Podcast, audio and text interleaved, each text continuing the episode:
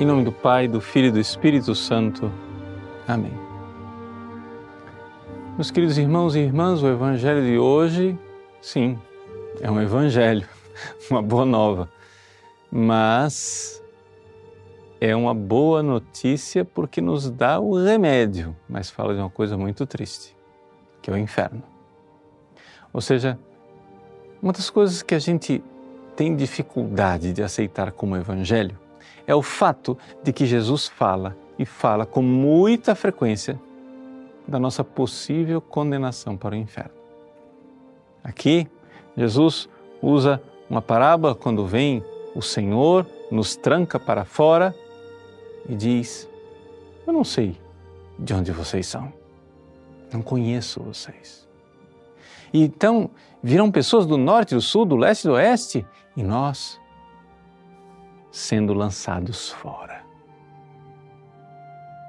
Veja, as pessoas ficam preocupadas, como no Evangelho, se é verdade que são muitos os que são salvos ou se são poucos os que são salvos. Mas o que, é que adianta que sejam numerosos e você fique do lado de fora? É isso que Jesus está dizendo com muita clareza. Não fique preocupado com o número. Fica preocupado se você vai entrar. Então, saiba de uma coisa. É importante nós nos esforçarmos. Jesus diz: esforçai-vos para entrar pela porta estreita. No original do Evangelho de Lucas está aqui o verbo agonizomai. Agonizomai quer dizer lutar, se esforçar para passar pela porta estreita. Mas se você for parar para pensar, muita gente, um número enorme de católicos, equivocados acham que a gente precisa fazer alguma coisa para ir para o inferno. Ora, o que Jesus está nos ensinando aqui é o contrário. Você não precisa fazer nada para ir para o inferno. Você precisa se esforçar é para entrar pela porta estreita, porque o reino dos céus é um castelo magnífico. Acontece que ao invés de ter aquela porta também larga, suntuosa, solene, pela qual podem entrar os reis e os cavaleiros, o palácio de Deus tem uma porta bem pequenina, bem estreita.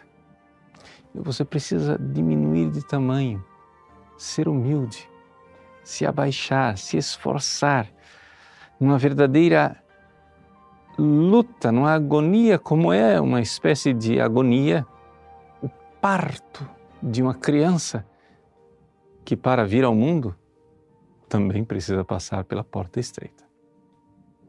Então precisamos novamente ser essas crianças, diminuir de tamanho, ser humildes e com uma verdadeira ascese e um esforço compreender. O reino dos céus é dos violentos. Não no sentido de, de violência eh, física contra outra pessoa, mas é que nós precisamos tomar o reino dos céus de assalto. Essa expressão ela é usada por São Bento na regra de São Bento, ele diz assim: que as pessoas que realmente foram tocadas pela graça, elas tomam a vida espiritual, tomam a realidade do reino dos céus de assalto. Então vamos lá, peça a graça, peça para Deus que Ele dê este impulso, esta força interior, para que você possa tomar de assalto o reino dos céus. Uma verdadeira luta, uma agonia, se quiser usar essa palavra por quê? Porque não é uma obviedade que nós seremos salvos. Sim, é verdade, Deus é amor. Deus é amor infinito. Mas o problema é que eu não sou amor. E se eu continuar acomodado, egoísta e presunçoso,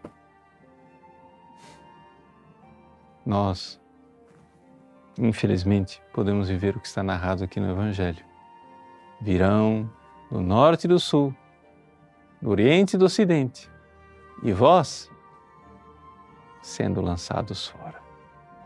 Que nós não ouçamos isto.